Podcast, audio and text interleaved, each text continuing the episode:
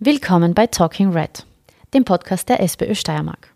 Mein Name ist Julia Lienhardt und ich spreche heute mit Nationalrat Jörg Leichtfried darüber, wie die aktuelle Teuerungskrise nicht nur uns, sondern auch unsere Industriebetriebe massiv belastet. Grund dafür sind vor allem die hohen Energiepreise.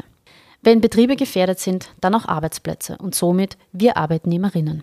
Wie wir die Industriebetriebe unterstützen und somit Arbeitsplätze und Existenzen sichern, das erfahrt ihr jetzt.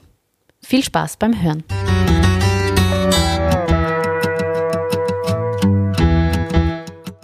Heute ist Nationalrat und Clubobfrau-Stellvertreter Jörg Leichtfried bei mir im Podcaststudio.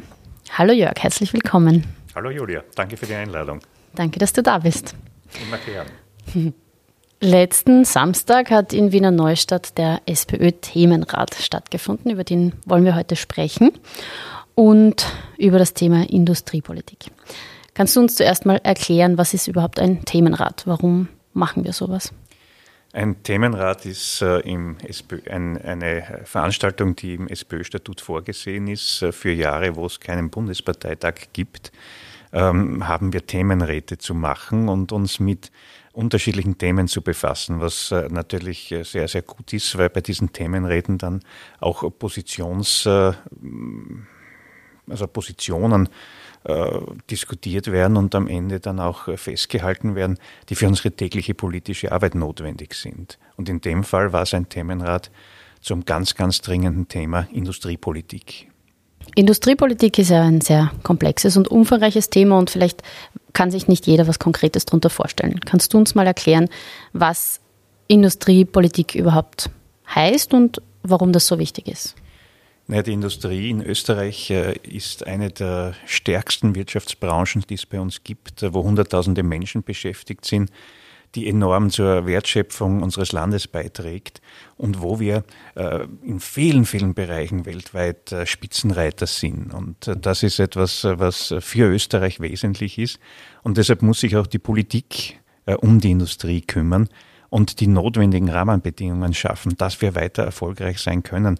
Ähm, wenn wir gerade bei uns in der Steiermark schauen, ist ja die Steiermark ein, besonders im Norden, in der Obersteiermark, aber auch Graz, Weiz und andere Bereiche, klassisches Industrieland mit, mit unglaublich erfolgreicher Industrie. Die, die Obersteiermark ist inzwischen das metallurgische Kompetenzzentrum Europas geworden. Und äh, die Betriebe dort haben Exportquoten, wenn sie schlecht sind, so 80 Prozent, wenn sie gut sind, 100 Prozent und, und beschäftigen unglaublich viele Menschen. Und da muss man eben schauen, dass das, dieser Erfolgsweg auch weitergehen kann. Und das heißt, äh, gute Industriepolitik machen, was diese Regierung aber leider nicht tut. Wie würde dann gute Industriepolitik aussehen? Ja, es müsste mehrere, mehrere Dinge müssten geschehen. Äh, warum sind wir so gut? Äh, weil wir auch in der Forschung so gut sind. Aber das heißt auch ständig, ständig weitermachen und ständig, ständig äh, noch besser werden. Das ist einmal das eine. Das zweite ist, wir befinden uns mitten in der Energiewende. Und die muss auch die Industrie mitgehen. Und da heißt es auch, man muss die Industrie bei dieser Transformation als Politik so begleiten, dass es funktioniert und dass die Menschen nicht zurückbleiben. Und auch das, das funktioniert sehr, sehr schlecht. Und deshalb haben wir uns äh, zusammengesetzt, uns Gedanken gemacht, wie könnte das besser gehen, was muss man tun. Äh, und äh, da gibt es einige Dinge, die zu tun sind. Und das Wesentliche, es ist eine Mischung aus kurzfristigen und längerfristigen Dingen, die zu tun sind. Und wenn man kurzfristig denkt, ist eines immens wichtig jetzt, der Gaspreis muss runter. Wenn da nichts geschieht, kommen wir in eine Situation, wo der Gaspreis in Österreich viermal so hoch ist wie in Deutschland. Dasselbe gilt dann wahrscheinlich für den Strompreis. Da sind wir nicht mehr konkurrenzfähig. Und wenn man weiß, wie verschränkt die österreichische Exportindustrie mit der deutschen Industrie ist, äh, da brennt der Hut. Mhm. Das heißt, am Themenrat wurde, wurde das besprochen, aber auch etwas beschlossen. Und da gibt es ja diesen Fünf-Punkte-Plan. Was beinhaltet der jetzt alles? Ja, der beinhaltet im Wesentlichen die fünf Punkte, die jetzt notwendig sind, raschest angegangen werden müssen. Und das ist einmal die Energiewende gemeinsam schaffen. Das ist ganz wesentlich. Das werden weder die Betriebe noch die Politik ähm, allein schaffen und, und das braucht auch Geld und Finanzierung. Und wir sind der Meinung, es muss hier ein Fonds gegründet werden. 20 Milliarden Euro in die Hand genommen werden. Aber sinnvoll, sinnvoll in die Hand genommen werden, mit Plan und Ziel dahinter. Äh, die Bundesregierung gibt jetzt auch viel Geld aus, äh, reserviert 5 Milliarden für, für Transformationspolitik. Niemand weiß, was da geschehen soll. Jeder tut, was er will, jedes Ministerium. Wer, wer schneller aufzeigt, wird wahrscheinlich mehr Geld kriegen und am Ende äh, landet wahrscheinlich wieder alles im Landwirtschaftsministerium, wenn man es ein bisschen überspitzt sagen möchte. Und so geht es nicht. Da braucht es einen, einen klugen Plan und äh, ein, ein, ein sehr zentral umgesetztes äh, Umgehen mit der Situation. Der zweite Punkt ist äh, ein aktiver Sozialstaat. Das ist immens wichtig, gerade in Zeiten von Transformationen, von Wechseln, äh, dass äh, die Menschen, die zeitweise dann dadurch Schwierigkeiten haben, von einem starken, aktiven Sozialstaat aufgefangen werden. Äh, nur in dieser Kombination kann es funktionieren, weil sonst äh, bleiben Menschen zurück und, und verlieren äh, ihre, ihre Lebensgrundlagen und das geht natürlich nicht. Der dritte Punkt ist dann das, was ich angesprochen habe, ein kurzfristig die Energiepreise deckeln. Das ist immens wichtig. Und, und es ist, es ist wirklich, wirklich schon traurig, wie die Bundesregierung mit dieser Situation umgeht. Äh, in Deutschland passiert Folgendes. Für das Monat Dezember werden alle Gaspreisrechnungen erlassen. Und ab Jänner beginnt ein Gaspreisdeckel. Und genauso müsste man es bei uns auch machen. Und es wäre auch leicht finanzierbar, wenn man die Übergewinne, die die Unternehmen jetzt machen, Übergewinne sind Gewinne, die ungerechterweise zustande kommen. Wenn man diese Gewinne besteuert, und zwar vollständig besteuert, wäre genug Geld da, um all diese Maßnahmen auch umzusetzen. Und man hätte auch Zeit, und das ist der vierte Punkt, dieses Merit-Order-System auszusetzen. Merit-Order-System bedeutet, der Strompreis hängt äh, am jener Produktion, die am teuersten ist. Das führt zu dem skurrilen Ergebnis, dass äh, die, die mit Gas Strom produzieren, das zum gleichen Preis verkaufen, wie die, die beispielsweise mit Wasserkraft Strom produzieren, was viel, viel billiger ist. Und die machen dann riesige Gewinne. Äh, das ist unfair und vor allem müssen die Menschen zahlen. Äh, das heißt, das gehört auch weg. Und äh, das Dritte ist natürlich, man muss in Bildung investieren. Gebildete Mitarbeiter, gut ausgebildete Mitarbeiterinnen und Mitarbeiter sind, wenn man so sagen kann, das Salz der Erde. Äh, der industriellen Transformation. Die machen Österreich so erfolgreich auf allen Ebenen, von der Lehre über die über die Fachhochschulen, Fachschulen äh, bis zu den Universitäten, bis zur Spitzenforschung. Und genau jetzt kürzt man da Mittel. Das ist, es ist verrückt, muss man ganz offen sagen. Und deshalb äh, versuchen wir da inhaltlich entgegenzuhalten. Das waren jetzt die fünf Punkte das aus dem Fünf-Punkte-Plan. Fünf aus dem Fünf-Punkte-Plan. Super, vielen Dank dafür. Weil sonst wäre es ein anderer Plan, wenn eine andere Anzahl von Punkten wären. du kommst ja selbst, wie du gesagt hast, ähm, also du hast es noch nicht gesagt, aber du hast schon die, den Norden der Steiermark angesprochen. Ähm, und da kommst du ja auch her, das ist eine große Industrieregion. Wie erlebst du die Herausforderungen für die Industrie bei dir vor Ort und was droht, wenn es diese notwendige Wende in der Industriepolitik nicht gibt? Ja, ich habe ja schon viel erlebt. Ich bin jetzt ja schon etwas älter und, und habe als Kind die große Stahlkrise miterlebt, äh, die bei mir in der Familie sehr massiv aufgeschlagen hat, weil der Papa war im Stahlwerk äh, in Dimlach, die Mama war, war im Drahtwerk in, in Brugg an der Mur. Das war damals Felten und Guillaume, hat das geheißen. Und die androhende Arbeitslosigkeit war natürlich fürchterlich und auch in der engsten Familie zu spüren und die wirtschaftliche Katastrophe, die, die, die dahinter kommen würde dann. Ich habe aber auch erlebt, wie es gemeinsam gelingt und gelungen ist, äh, diese Krise zu beenden und, und aus der Krise heraus eine der erfolgreichsten Industrienationen oder Industrieregionen eigentlich äh, zu entwickeln, die es weltweit gibt. Und die Obersteiermark ist jetzt, wie ich gesagt habe, gerade im metallurgischen Bereich unglaublich erfolgreich. Ähm, ganz Europa schaut daher, wie die Sachen da passieren. Und jetzt ist es wieder an der Zeit, dass man mit einer gemeinsamen Anstrengung eigentlich diesen nächsten Schritt machen müsste, nämlich den Schritt in der Industrie zu erneuerbaren Energien. Und das ist natürlich ein extrem komplizierter und, und, und aufwendiger Prozess. Äh, und dafür bräuchte es wieder diese Geschlossenheit. Nur die gibt es jetzt nicht mehr, weil die Bundespolitik, insbesondere die Bundespolitik, äh, da total versagt. Die, die sind komplett zerstritten, äh, bringen im wesentlichen Bereichen nichts mehr weiter und kleben nur mehr, nur mehr, nur mehr äh, an, an, an der Macht. Also manche, die sich wo ankleben, könnten sich zumindest von den Techniken her ein Beispiel äh, an, an, Mitgliedern dieser Bundesregierung machen und äh, auch am Nationalratspräsidenten, äh, der ja auch sehr gerne an seinem Sessel klebt.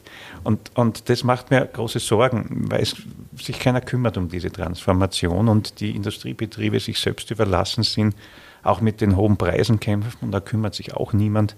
Ähm, also das macht mir schon große Sorgen und, und man merkt es auch, die Leute werden, werden wieder vorsichtiger ähm, bei Ausgaben etc. Und, und äh, das ist natürlich auch für, die, für den Gesamtwirtschaftskreislauf äh, nicht, nicht wirklich gut. Äh, meine einzige Hoffnung ist, dass diese Kleber nicht mehr gut halten und äh, es so schnell wie möglich Neuwahlen gibt. Mhm. Was sind jetzt die nächsten Schritte, um die Wende einzuleiten? Naja, man müsste ähm, sofort, äh, sofort mit den Preisen runter, mit den Energiepreisen. Das ist der erste wichtigste Schritt, mhm. äh, der, der gemacht werden muss. Und dann braucht es einen Plan, der über den Fünf-Punkte-Plan äh, so weit hinausgeht, dass das auch wirklich technisch wird. Wo fangen wir wie an? Äh, was braucht es dafür? Wie kommen wir zu äh, den Zehntausenden Elektrikerinnen, äh, Installateurinnen, die man braucht? wie kommen wir zu den Ingenieurinnen und Ingenieuren? Ähm, wie, wie stellen wir unsere Energiesysteme für die Zukunft auf? Und da geht es nicht nur um Windräder aufstellen, äh, da geht es auch um die, um die Netze, um den Strom überhaupt weiterzubringen. Ich habe derzeit das Gefühl, äh, in vielen Gegenden passiert einmal gar nichts. Und dort, wo was passiert, äh, es wird nach optischen Kriterien werden Windparks gebaut, das sieht man dann schon. Nur wohin mit dem Strom? Ähm, wie, wie speichern zum Beispiel? Ne? Weil äh, erneuerbare Energien sind ja, sind ja nicht in der Produktion so konstant wie beispielsweise Energien, die aus Gaskraftwerken kommen. Und da braucht man Speichersysteme und das alles muss geplant und umgesetzt werden und das wäre jetzt notwendig. Mhm. Jetzt vielleicht noch zu was ganz anderem oder eigentlich hängt ja alles zusammen. Im Nationalrat äh, finden derzeit die Budgetwochen statt. Und ähm, ja, du bist da natürlich dabei und kannst uns jetzt ganz exklusiv daraus hoffentlich berichten. Was passiert bei euch so? Naja, allerhand, aber leider das Falsche. Also dieses, dieses Budget ist kein Krisenbudget. Es ist ein, ein Budget, das, das äh, so tut, als gäbe es die Preiserhöhung nicht. Ein Budget, das so tut, als gäbe es die Übergewinne nicht. Äh, ein Budget, das, das äh, jetzt schon wieder veraltet ist, obwohl es erst letzte Woche beschlossen wurde. Äh, man muss sich nur mal vorstellen, man beschließt am Donnerstag ein Budget äh, und am Freitag kommt die Regierung mit einem neuen Steuerchen. Ich kann nur Steuerchen sagen, weil echte Steuer ist es im Vergleich zu den Summen, um die es da geht, ja nicht.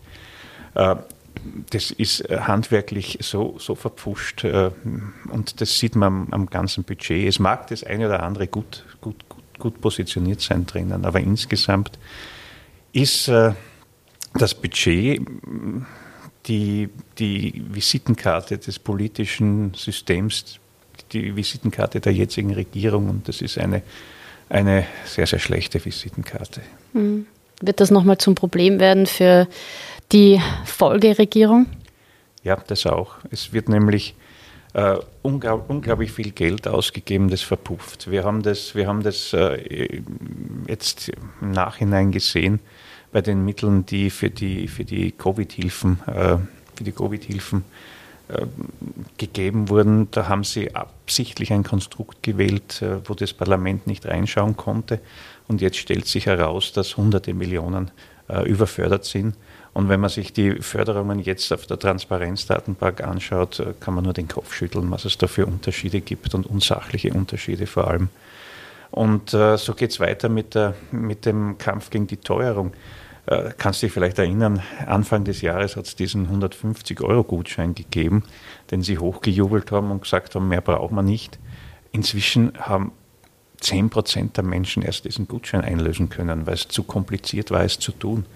Äh, dann haben sie die CO2-Steuer eingeführt äh, bei einer Preissteigerung bei Benzin, wo, wo jede Lenkungswirkung einer Steuer absurderweise überhaupt nicht mehr äh, greifen kann äh, und haben die Inflation raufdrückt, haben dann den Klimabonus auszahlt, der das eigentlich abfedern sollte und sind draufgekommen, äh, dass sie scheinbar einen Vertrag mit einer Firma machen müssen, äh, mit der Firma Sodexo, äh, für Gutscheine und, und äh, zahlen der Firma Millionen, dass sie es macht. Trotzdem kriegen viele Leute, die Finanz-Online-Konten haben, trotzdem Sodexo-Gutscheine.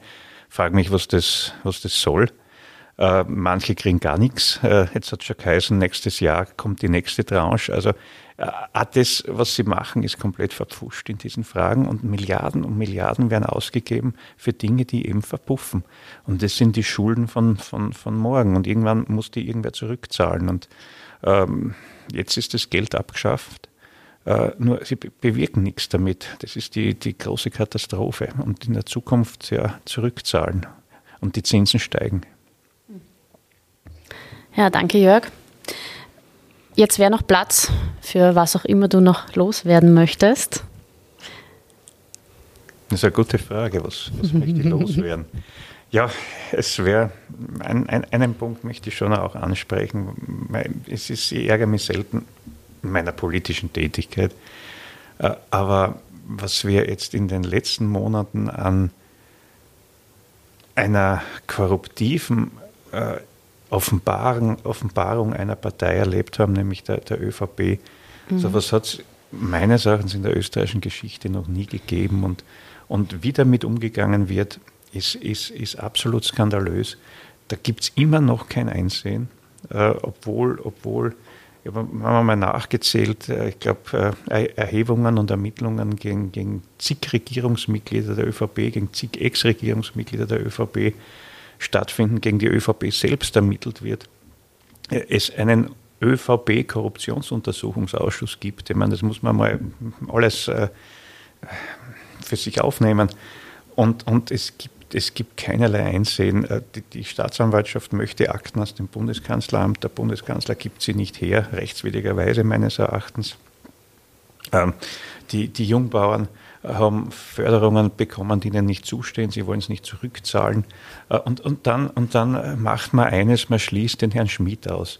Der Einzige, der schlechtes Gewissen gehabt hat und den die Mama scheinbar dazu mhm. bewogen hat, reinen Tisch zu machen und der Einzige, der wirklich dann reinen Tisch gemacht hat, den schließt man aus. Und da frage ich mich schon, ja, was ist mit den ganzen anderen? Das war ja der Handlanger, Handlanger der Herr Schmidt. Aber die, die die Anweisungen gegeben haben, die sitzen noch immer teilweise in den Positionen äh, innerhalb äh, des Systems oder außerhalb des Systems. Mhm. Und keiner zeigt irgendeinen Anflug von Reue, Anstand oder sonst irgendwas. Und das ist, das ist, schon, das ist schon etwas, was ich so noch nie erlebt habe. Mhm. Unglaublich. So ja, wir werden sehen, was da, noch, was da noch kommt oder auch nicht.